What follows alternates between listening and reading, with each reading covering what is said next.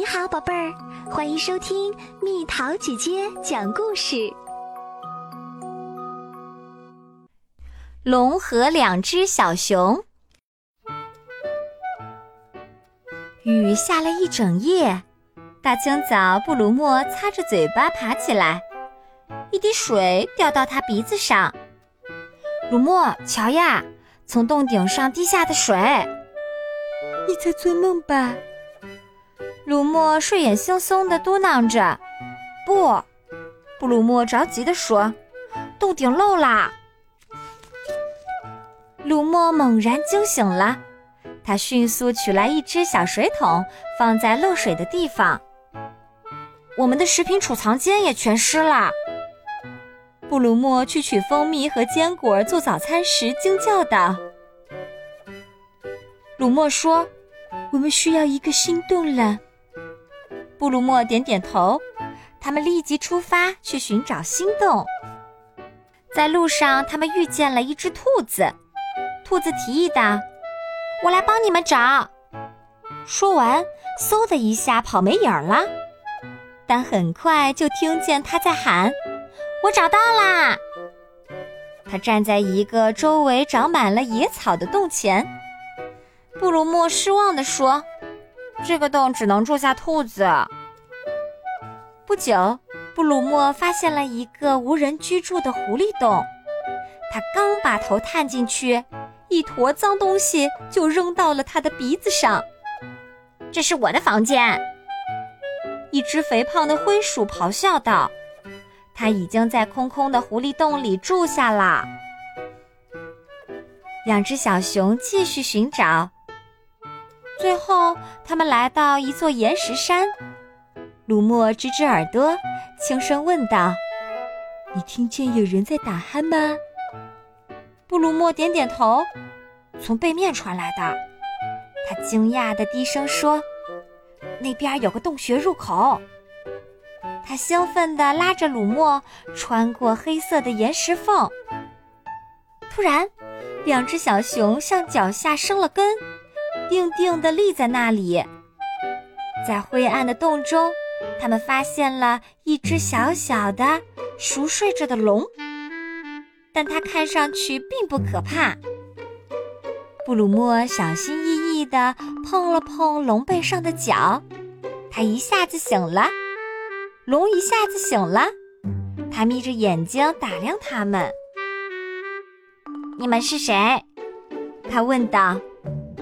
布鲁莫和鲁莫，鲁莫迅速的回答，他激动的打了个嗝。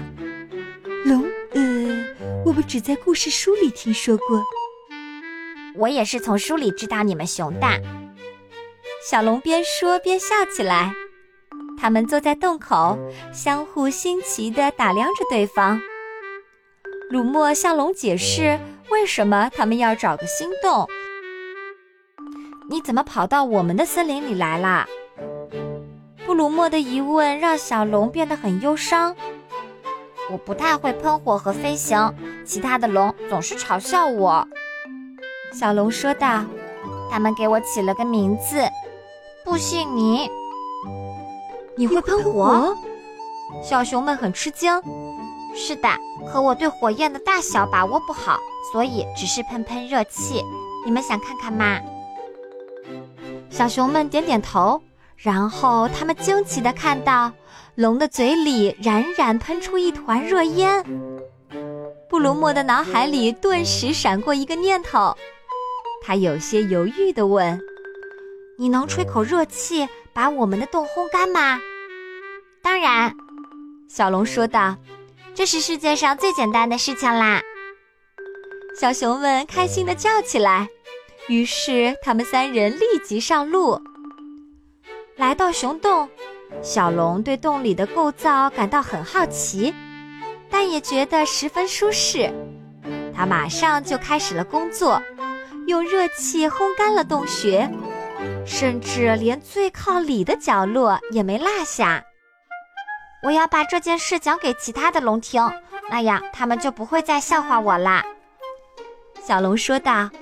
也许我还能获得一个新名字。为了表示感谢，小熊拿出最好的蜂蜜招待小龙。小龙和小熊们吧嗒着嘴玩吃蜜比赛，小龙还不时地把一团团热气呼哧呼哧地从鼻子里喷出来。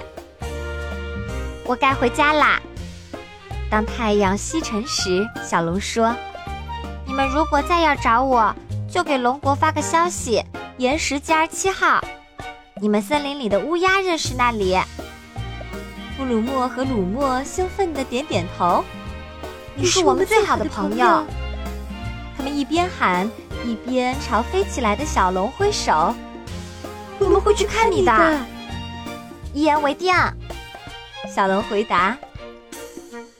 这天晚上，两只小熊安心地睡在他们干干的洞穴里。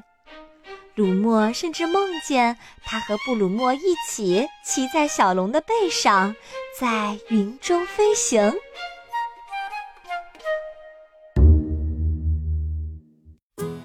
好啦，小朋友们，故事讲完啦。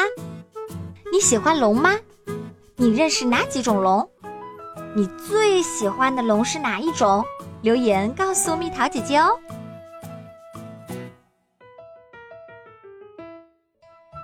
好了，宝贝儿，故事讲完啦。你可以在公众号搜索“蜜桃姐姐”，或者在微信里搜索“蜜桃五八五”，找到告诉我你想听的故事哦。